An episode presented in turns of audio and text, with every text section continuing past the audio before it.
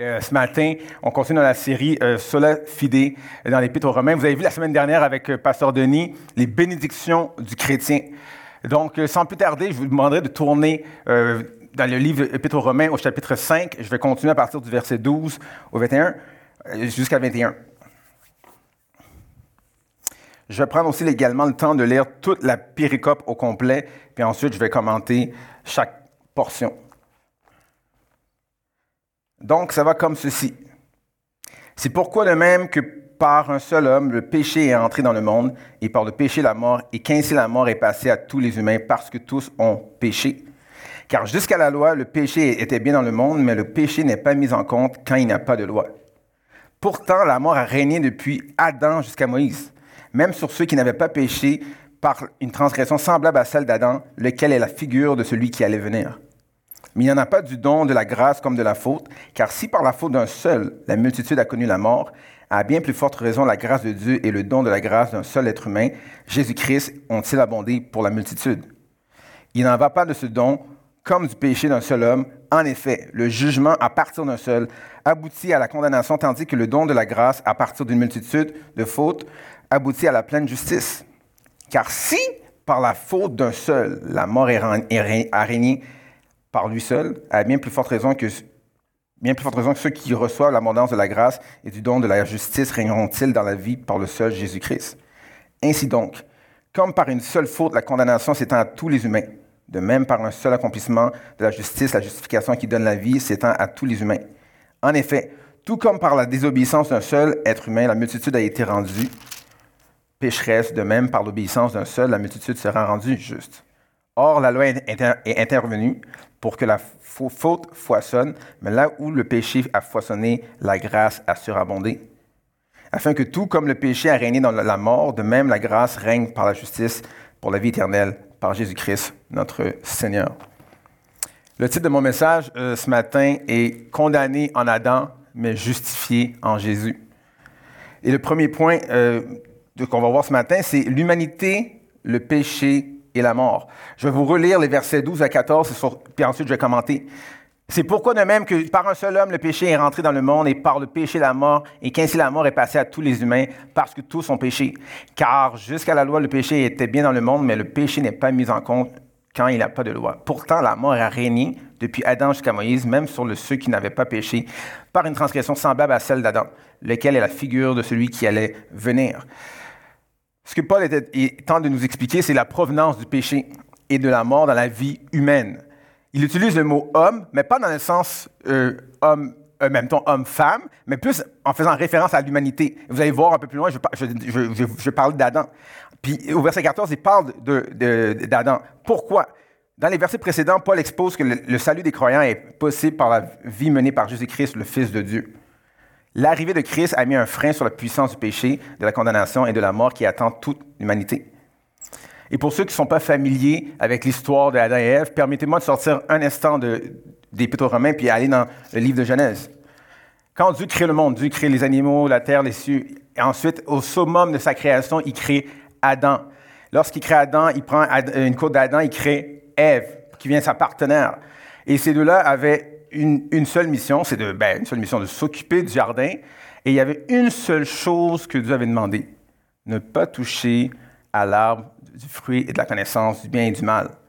Ça, c'est comme quand je dis à mes enfants, vous pouvez jouer au sous-sol, vous avez droit à tout. Et puis là, mes enfants, sauf que n'allez pas dans le bureau de maman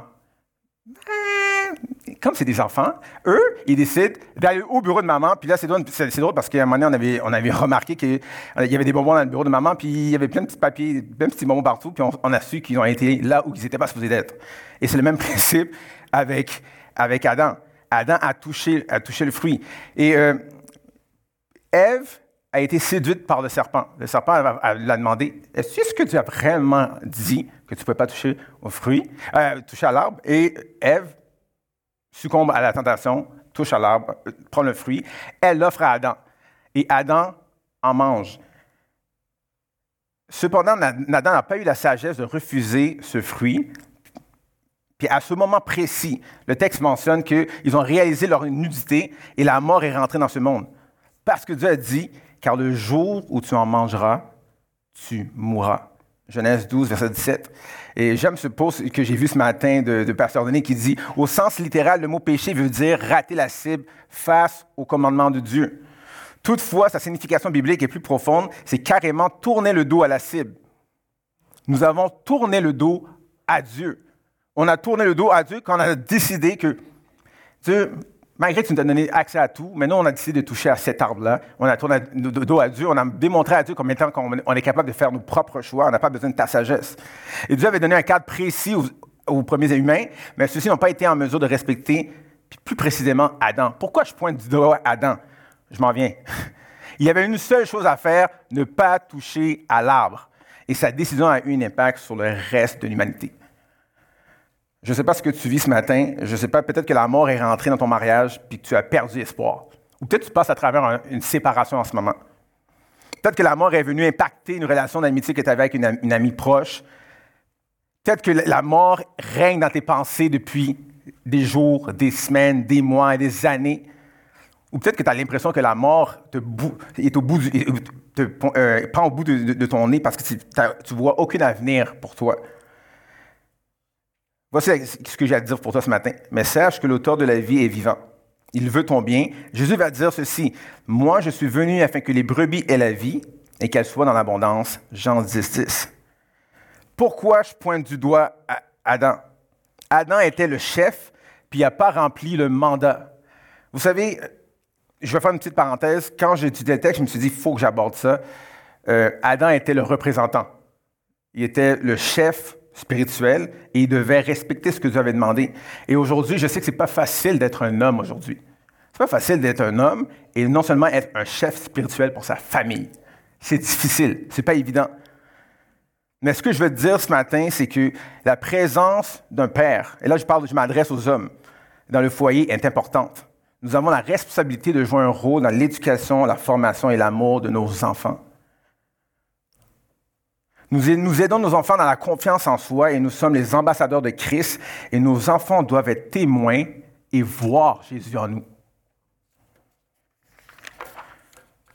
Parce que quand je pense à mes enfants, c'est que Jésus a l'air abstrait pour eux. C'est comme, OK, oui, Jésus existe, Jésus m'aime, Jésus est mort pour mes péchés, mais c'est abstrait pour eux. Mais nous, on est la version concrète de Jésus dans leur vie. Nous sommes pas parfaits, mais nos enfants aussi ne sont pas parfaits, mais il faut démontrer de la grâce à nos enfants lorsqu'ils font des erreurs. Mais soyons fermes lorsqu'ils débordent, lorsqu'il y a débordement dans leur comportement. Ça, c'est notre responsabilité, monsieur.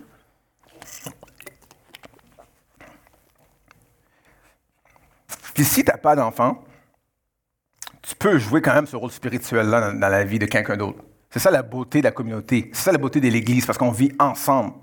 Et, ça me fait penser à... Euh, vous savez, ma fille a commencé le, soccer depuis euh, quelque temps. Et quand elle est arrivée dans son, cours, euh, elle a réalisé qu'elle était la seule fille. Là, elle était comme, papa, je suis la seule fille, il y a juste des garçons. là, vous pouvez, imaginer, ma fille a 7 ans, c'est comme intimidant de jouer juste avec des garçons, puis tu es la seule fille. Puis là, moi, je, comme un bon papa, puis moi aussi, ça me stressait parce que je disais, il n'y a pas de fille. Comment elle va se sentir? Fait là, je dis à ma, fille Daphné, tu sais quoi, tu vas aller puis montre aux garçons que les filles savent jouer au soccer. Puis ma, ma, fille est comme, OK, papa, je vais.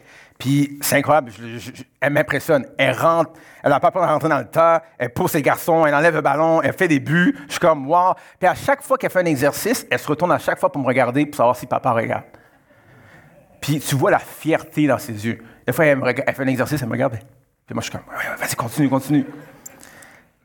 Mais c'est important pour elle d'avoir le regard de papa ça produit pour elle une estime, une confiance en elle. À chaque fois que je vais arriver dans les cours de soccer, je vais avoir encore plus confiante, comme si j'ai pas peur et je fonce dans le tas.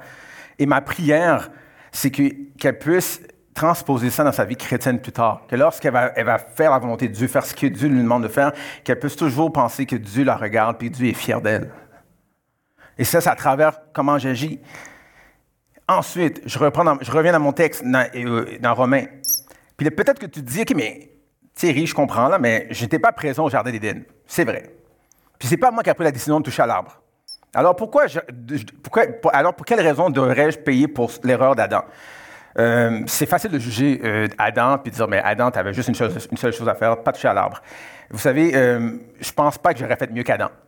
Parce que euh, aujourd'hui, Dieu nous a laissé sa parole, Dieu nous a laissé ses commandements, et on a la misère à les suivre. Des fois, on, agit comme si on avait une plus grande sagesse que de Dieu. On sait quoi faire. On n'aura pas fait mieux qu'Adam. Mais pourquoi d'abord Adam, à cause de sa faute, à cause de l'erreur d'Adam, on doit payer pour ça? Je reviens.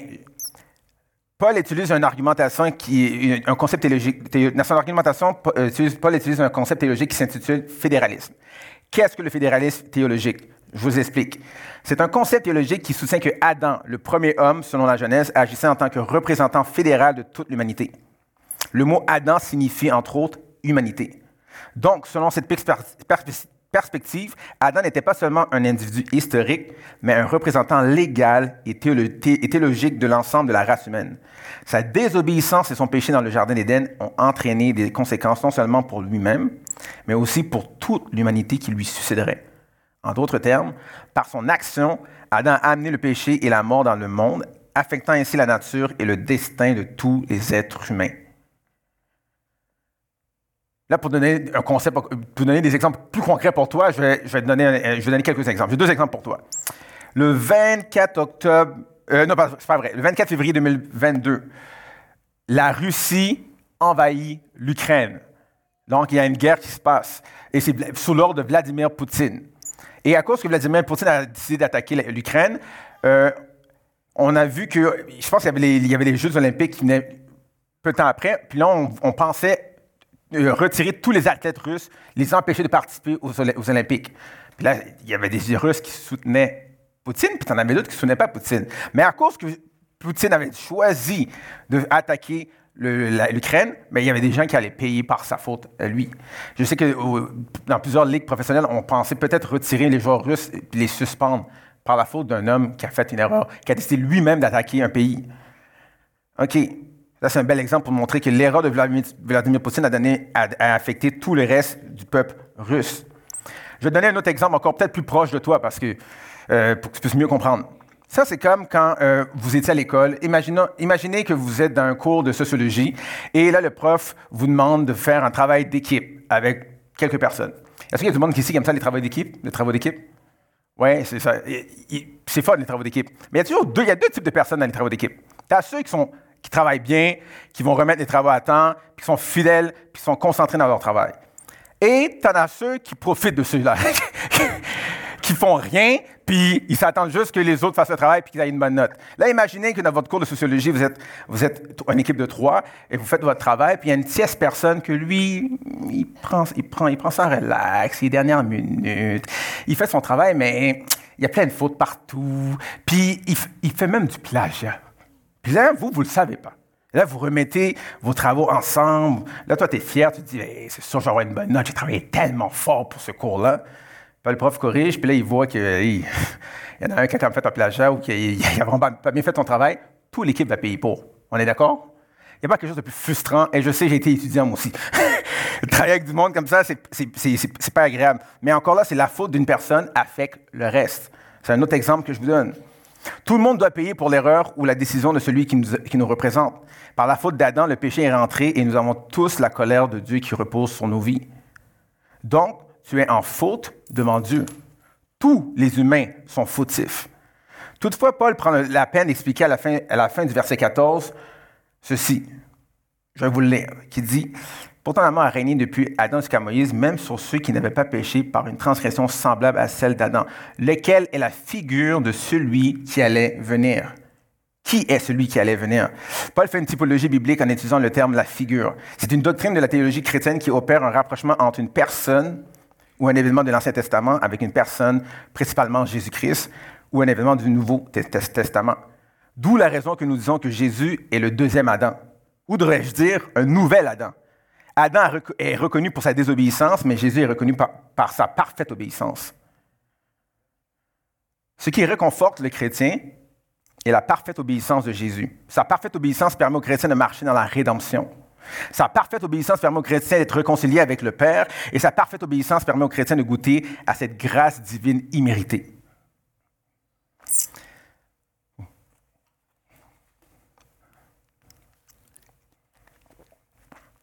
Vous savez, moi, je suis un, fan, j'aime beaucoup les films de Marvel. Je ne sais pas s'il y a le monde ici qui sont fans des, films de Marvel. Et euh, un des films qui m'a le plus comme, impacté puis qui m'a vraiment touché, c'est le film Black Panther.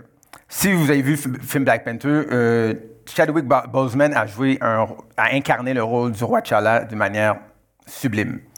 Et euh, pourquoi j'aimais beaucoup ce film-là? Parce que c'était une des premières fois qu'on avait un super-héros noir puis la communauté a été capable de se reconnaître à travers ce super-héros parce qu'il était fort, il était riche. On voyait toute la culture africaine en arrière de, ce film-là. On était fiers. Et euh, j'ai regardé une vidéo de Jimmy Fallon qui expliquait, puis je, vais vous imaginer un peu ce qui, ce qui s'est passé. Et dans cette vidéo, il demandait à des gens qui ont vu le film de s'adresser à une affiche de Black Panther. Et il y avait une affiche, puis en arrière de l'affiche, il y avait un rideau. Puis on avait l'acteur Chadwick Boseman qui était en arrière, qui là, il écoutait ce que les gens disaient. Puis là, tu avais plusieurs personnes qui venaient de la communauté noire qui expliquaient voici comment le film m'a impacté. Là, tu avais des gens qui disaient ben moi, il y avait une maman qui arrivait avec son fils, elle disait moi, le film m'a impacté parce que mon fils a pu voir un modèle, un modèle masculin noir en qui il pouvait se reconnaître. Merci, Chadwick, d'avoir incarné le rôle du roi T'Challa.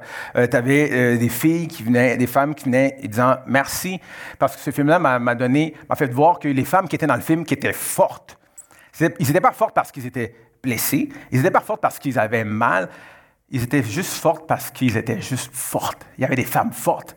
Puis vous dis, moi, ça m'a impacté parce que quand je regardais le film, là, je voyais les femmes moi, je suis pas un gars violent dans la vie, OK? Mais les femmes étaient tellement fortes que s'ils me disaient, Thierry, on va aller en guerre, j'allais aller en guerre avec eux. À ce point-là. À ce point-là, comment, ça m'a touché, ce film-là. Et euh, tu as des gens qui disaient, moi, je suis un entrepreneur, puis Chadwick, comment tu as incarné ce rôle-là? Ça m'a donné espoir que je peux atteindre quelque chose de plus, de plus grand pour moi. Puis là, vous me dites, mais pourquoi, tu, Thierry, tu nous racontes tout ça? Parce que moi, j'avais une fierté en lui.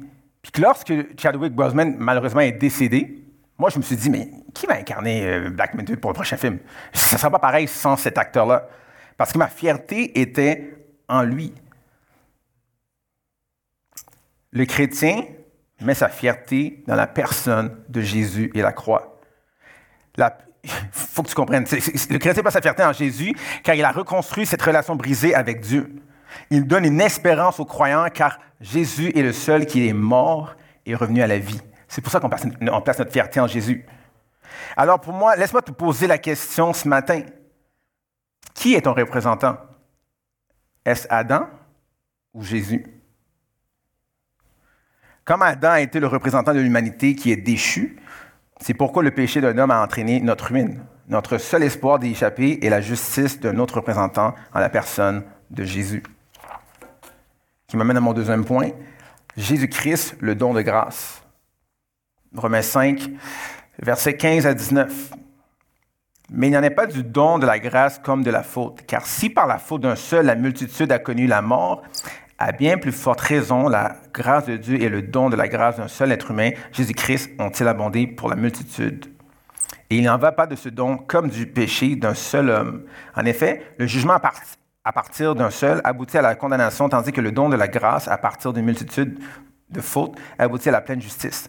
Car si par la faute d'un seul, la mort a régné par lui seul, à bien plus forte raison, ceux qui reçoivent l'abondance de la grâce et du don de la justice régneront-ils dans la vie par le seul Jésus-Christ? Ainsi donc, comme par une seule faute, la condamnation s'étend à tous les humains, de même par un seul accomplissement de la justice, la justification qui donne la vie s'étend à tous les humains. En effet, tout comme par la désobéissance d'un seul être humain, la multitude a été rendue pécheresse, de même par l'obéissance d'un seul, la multitude sera rendue juste. Dans les versets qu'on vient de lire, Paul dépeint la différence entre Adam et la figure de celui qui allait venir. On parle de Jésus. Il débute avec une différence et ensuite il décrit la disparité entre Adam, entre les deux représentants. Adam a commis une transgression alors que Jésus offre un don gratuit. J'aime, en anglais, ils disent un free gift, un cadeau gratuitement. T'as rien, tu ne mérites pas ce cadeau-là il est possible d'analyser rapidement que Paul fait un parallèle entre les conséquences de la condamnation et la justification offerte par le sacrifice de Jésus. Quand l'apôtre Paul emploie les mots suivants, à bien plus forte raison et tandis que, malgré la lourdeur, la laideur, la puanteur, la violence du péché dans l'humanité, Dieu a prévu Jésus pour apaiser sa colère. Dans l'Ancien Testament, on offrait des sacrifices à Jésus. On a, euh, je recommence. On offrait des sacrifices à Dieu. Mais ça, ce n'était pas suffisant. Ça, c'est un acte qui envoyait à la prévision de l'œuvre de Jésus, qui serait l'ultime sacrifice pour nous. Nous sommes tous dans l'erreur et dans le tort. Nous avons commis une faute grave et Dieu a été patient. Il a fait preuve de miséricorde, permettant à son Fils unique de prendre la place de l'humanité. Ce qui me rend émerveillé par la grâce de Dieu, c'est ceci. Nous avons offensé Dieu et c'est lui qui s'organise pour initier le geste de réparation envers nous. Je vais le répéter pour que tu puisses bien saisir ce que je viens de dire. Nous avons offensé Dieu et c'est lui qui s'organise pour initier ce geste de réparation envers nous. C'est pour...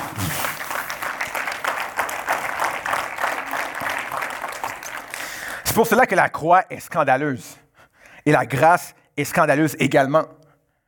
Paul utilise plusieurs reprises, à reprises des termes de milieu juridique, jugement, condamnation, justice.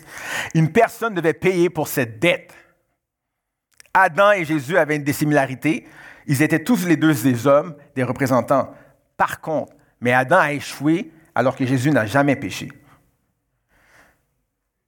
Lorsqu'on analyse le texte, il est intéressant de revoir que Paul utilise le mot seul douze fois. Il semble vouloir attirer notre attention sur un détail précis. Paul comprend très bien et saisit très bien que Jésus est la seule personne pouvant nous justifier par sa mort parce qu'il a expérimenté. Alors je vous pose la question, assemblée. Paul, quel, était le nom de Paul avant sa conversion? Saul de Tarse. Merci, Saul de Tarse. Qui était Saul de Tarse? Permettez-moi juste de vous lire un extrait dans Acte 9.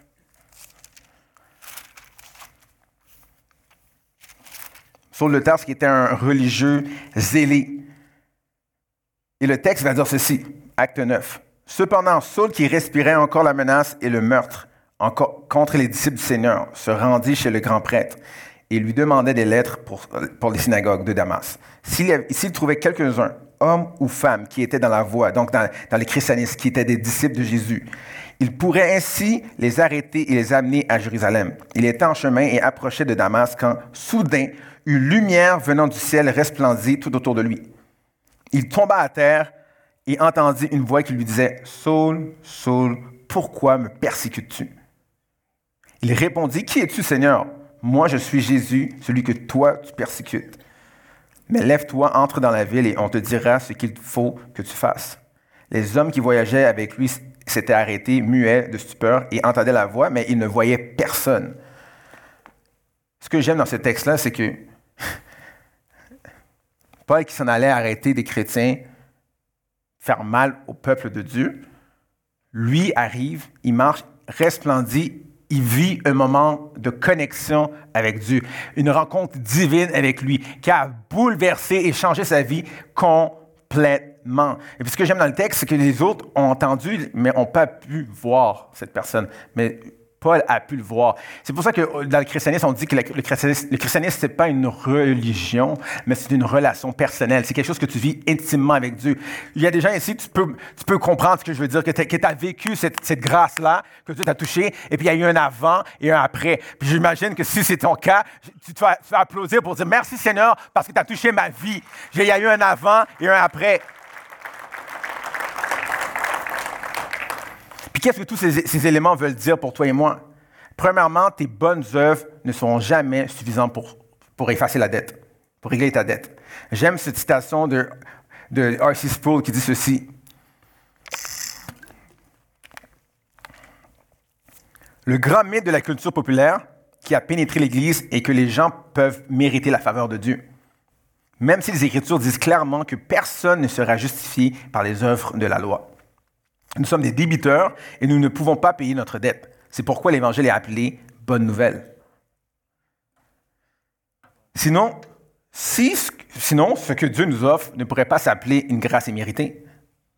Et j'aimerais amener votre attention sur le verset 18 dans Romains 5. Le verset 18 qui dit ceci.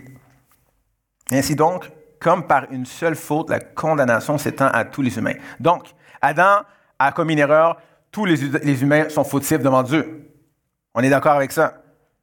De même, par un seul accomplissement de la justice, la justification donne la vie et s'étend à tous les humains. voici, je veux, veux porter votre, votre attention. Adam a commis une faute, tous ont péché, tous sont en la colère de Dieu. Mais ce n'est pas à cause que Jésus est mort que tous sont sauvés. Vous savez, il y a un des versets. C'est quoi le verset qu'on aime apprendre à nos enfants? Le premier verset de la Bible qu'on aime, apprendre à nos enfants par cœur. C'est quoi le verset? Jean 3, 16. Puis là, je vais vous demander à vous. Là, c'est un test que je fais là, pour savoir si vous connaissez votre Jean 3, 16. Donc, Jean 3, 16 dit ceci Car Dieu a tant aimé le monde.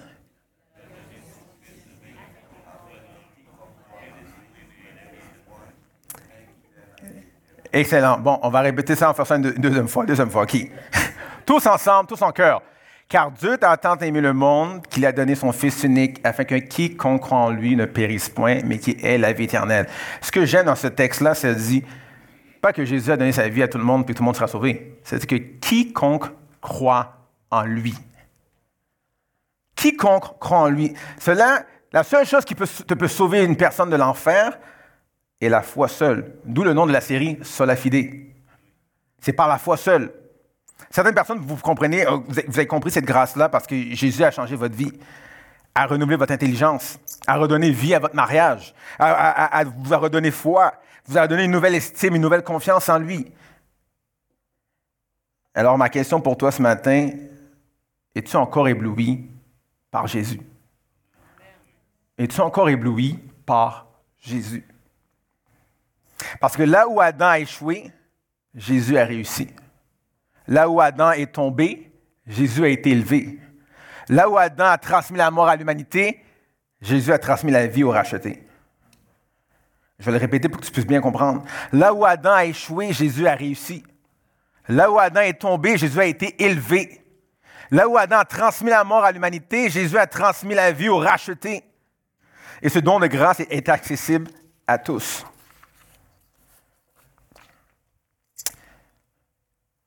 Là, j'ai une question pour vous. Y a-t-il des Haïtiens dans la place ici? Oui, OK, mais faites du bruit, les Haïtiens. Juste faites, faites du bruit. Merci, merci. OK. Pourquoi je parle des Haïtiens? Oui, bon, ça. Vous savez, on est un peuple qui qui est fier, on est un peuple qui est résilient. Puis d'habitude, tu sais quand il y a des Haïtiens à quelque part, parce qu'ils font du bruit. Habituellement. Puis pourquoi, pourquoi je parle d'Haïti. Vous savez, je suis, euh, euh, d'origine haïtienne, je suis né au Canada, mais je suis d'origine haïtienne. Mes parents sont nés en Haïti.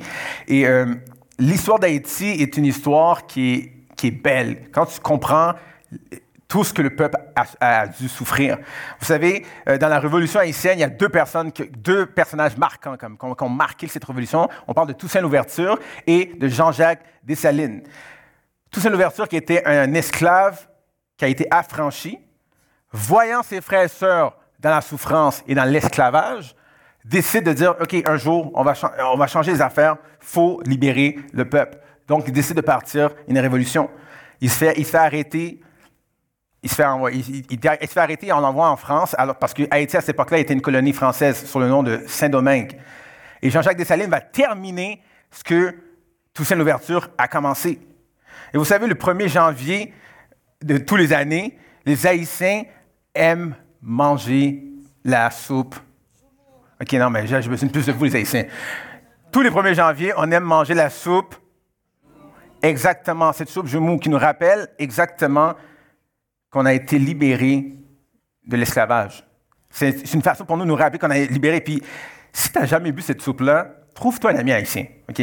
Trouve-toi un ami haïtien. Mais pas juste parce que tu fais la soupe. Tu sais, bâti une relation nécessairement avec lui. bâti une relation nécessairement avec lui. Mais la soupe Jumou rappelle à chaque haïtien que mes ancêtres ont combattu, mes ancêtres sont morts pour qu'on puisse être libre aujourd'hui. Et le, le 1er janvier 1804, Haïti devient la première république noire à avoir son indépendance et à, à abolir l'esclavage, à se libérer. Pourquoi je te dis tout ça? Je peux, faire une belle analogie avec, Jésus. Quand je pense à Jésus qui était dans son trône de grâce, voyant l'humanité mourir dans son péché, être esclave du péché, Jésus a dit, OK, Père, je suis prêt à y aller. Je vais aller sur terre pour permettre à, toi puis moi d'être plus esclaves du péché. De la même manière que la devise d'Haïti, L'union fait la force. Pour le chrétien, Christ est ma force. Christ est ma force. Que tu sois affligé, abattu, faible, fatigué, sache que tu peux mettre ta, force et ta foi en Jésus-Christ. C'est pour ça que j'aime ce chant qui dit, tu es ma force incomparable. Incomparable, tu viens à moi. Dans l'abondance de ta grâce, par la puissance de ton nom, tu me relèves, tu me relèves. Je vais juste répéter encore. Dans l'abondance de ta grâce, par la puissance de ton nom, tu me relèves, tu me relèves. Je ne sais pas si celle-là, c'est pour aujourd'hui ou pour demain, mais Jésus va te relever.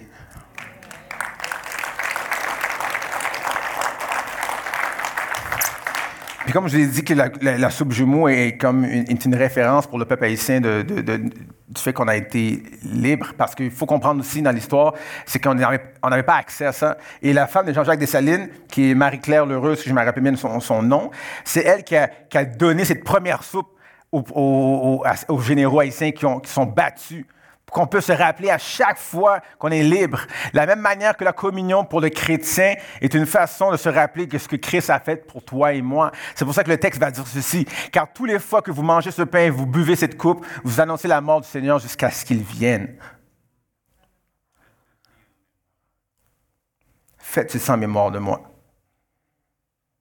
Merci Jésus. Et ce don de grâce par Jésus est gratuit. Et son impact ne se limite pas uniquement à aujourd'hui, mais elle, se poursuit après notre mort. Ce qui m'amène à mon troisième point.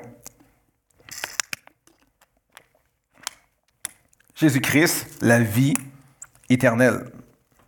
Les versets 20 et 21. Or, la loi est intervenue pour que la foi, euh, pour la faute foisonne, mais là où le péché a foisonné, la grâce a surabondé afin que tout, comme le péché a régné dans la mort, de même la grâce règne par la justice, pour la vie éternelle, par Jésus-Christ, notre Seigneur. Nous sommes à la fin de notre péricope et Paul décide de revenir sur la loi. Pourquoi? J'ai l'impression que celui-ci a fait une pause au verset 13 parce qu'on voit, il y a trois petits points. Je vous lis le verset 13 qui dit, car, car jusqu'à là, la loi, le péché était bien dans le monde, mais le péché n'était pas mis en compte quand il n'y a pas de loi. Il tente de répondre, d'où l'importance, de la loi. pour bien saisir les intentions de Paul, il faut comprendre la fonction de la loi. L'erreur à faire est de penser que si nous observons la loi, on va être sauvé. Ça, on l'a vu plus tôt, vous comprenez. Mais la première loi a été brisée par Adam, la loi de ne pas toucher à cet arbre. Ensuite, Moïse arrive avec les dix commandements. Puis malheureusement, cela n'a pas empêché Israël de transgresser ces lois. Lorsqu'on lit la Bible, lorsque tu tu examines l'histoire d'Israël, Israël a fait plusieurs erreurs. Plusieurs erreurs. Une, des commandements, c'est que tu n'auras pas d'autres dieux devant ma face. Israël a adoré, a fait des idolâtries, a, a adoré des dieux Baal et a commis beaucoup de fautes. Quand tu penses à tu ne tueras point, quand tu penses au roi David, qui non seulement a convoité une femme qui était sur un balcon, et en plus tue le mari de la femme pour avoir la femme. Faut que tu vois déjà que ça va pas, ça va pas bien. Puis lorsque tu regardes ça, tu te dis, mais est-ce qu'on est mieux qu'Israël? Honnêtement, on n'est pas mieux qu'Israël. On commet des fautes, on fait des erreurs, on est désobéissant, mais Dieu nous tend toujours sa main à tous les jours de notre vie. L'objectif de la loi était de démontrer la dépravation de l'homme, car on est incapable de respecter à la lettre la loi de Moïse. Et c'est ça, c'est ce que tu dois réaliser. Si on n'est pas capable, on, a besoin de Jésus. Mais la bonne nouvelle, c'est que Jésus et sa sainteté sont bien plus puissants que le péché. Le péché a ses limites, contrairement à la justice de Dieu qui est illimitée. Je ne sais pas ce que tu vis présentement, mais le Dieu de l'univers qui créa la terre et les cieux te connaît personnellement. Le péché te fait sentir indigne dans la maison de Dieu ce matin, mais Jésus veut te répondre que tu es le bienvenu. La mort, te dit qu'il n'a plus rien à faire, mais Jésus te répond qu'il n'a pas dit son dernier mot. Le péché te fait comprendre que tu es loin de lui, mais Jésus te répond, me voici. La mort te dit que c'est fini, mais Jésus te dit que la mort n'a pu le garder. J'aime ce texte dans Galates 4, verset 7 qui dit ceci. Ainsi, tu, tu n'es plus esclave, mais fils. Et si tu es fils, tu es aussi héritier par la grâce de Dieu. Je vais le répéter. Ainsi, tu n'es plus esclave, mais fils. Je pourrais même rajouter fille. Mais si tu es fils, tu es aussi héritier par la grâce de Dieu. Et cet héritage est la vie éternelle, et cela est uniquement possible avec la justice de Jésus qui t'est imputée. J'ai invité les musiciens.